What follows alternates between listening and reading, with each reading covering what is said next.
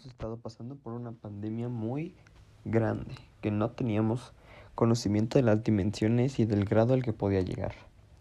Lo que hoy se vive gracias al COVID-19 es una enseñanza y es una acción que provoca que las personas estén al tanto de cómo la economía es impactada por un virus y por las personas que pueden dejar de ir a trabajar a su trabajo, a su empresa, a su sector privado o público. Las afectaciones que está teniendo esta pandemia han hecho que la economía de, las, de los sectores privados, por ejemplo las empresas, no tengan el personal que solían tener cuando la pandemia no existía. Quiero decir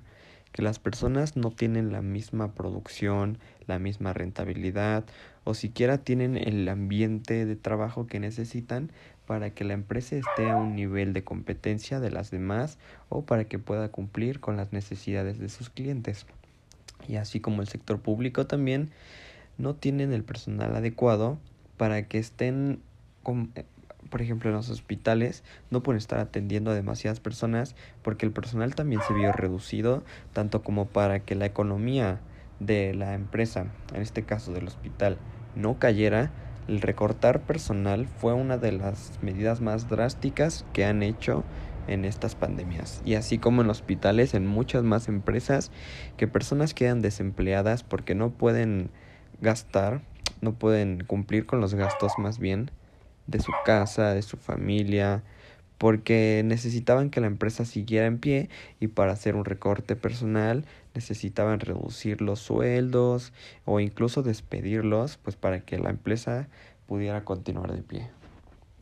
Las personas que se van ven más afectadas en esto son justo ellas, las que no tienen trabajo, las que no tienen cómo tener ingresos para cumplir con sus mismas necesidades, para mantener a una familia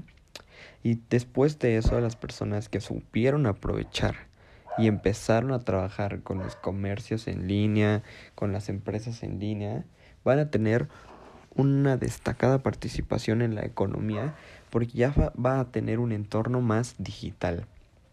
Serían empresas digitales que manejen dinero en línea, que manejen dinero por medio de publicidad y ya no necesiten a gente sentada en oficinas esperando a llamadas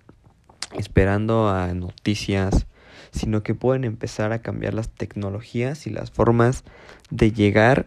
al dinero desde casa, desde una computadora, un teléfono o un celular. Bueno, ¿cómo transgrede el respeto por la libertad y la tolerancia a la diversidad cultural? En primer lugar, tenemos que entender que por la por libertad económica tenemos por concepto, que es el derecho fundamental de todo ser humano a controlar su propio trabajo y propiedad. La libertad económica es un concepto ideológico aplicado al campo de la economía de mercado que proviene del liberalismo económico. Ahora, ¿cómo transgrede también la diversidad cultural? En primer lugar, ser cultural, culturalmente tolerante significa no discriminar a personas de otras culturas en realidad. Sin embargo, no todas las personas practican la tolerancia cultural.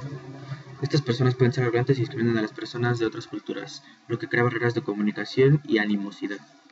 Ahora, la economía, la economía en sociedad, ¿cómo, cómo afecta a la libertad? ¿Cómo transgrede a la libertad económica? En primer lugar, tenemos que entender que países como México muchas veces, o más bien en estos momentos, es una economía libre de mercado, en la cual los agentes económicos toman decisiones en su producción y adaptan su oferta y demanda para lograr un óptimo uso de los recursos escasos cuando sus necesidades son limitadas. Sin embargo, eso no quiere decir que la mayoría de los habitantes sean libres de poder comprar, porque al, ser, al ser un país con, que les permite hacer eso, este, no tiene nada que ver con que ellos puedan o tengan los recursos para, para poder ser libres económicamente o poder este, producir, consumir e invertir de la forma que deseen. Entonces, llegamos por, conclusión que al, ser un país con cierta libertad económica, quienes tengan la posibilidad pueden trabajar, producir, consumir e invertir de la forma en que ellos quieran. Pero los países que no lo son no tienen esta libertad, tienen otras otras este, otras limitantes u oportunidades que el mismo gobierno de su país les brinda. Ahora, la limosidad y la diversidad cultural que eh, transgreden, la economía transgrede en este aspecto en el momento en que las culturas, las razas son discriminadas al momento de elegir un trabajo. En este país casi no se nota, pero sí hay una cierta brecha entre, entre algunos,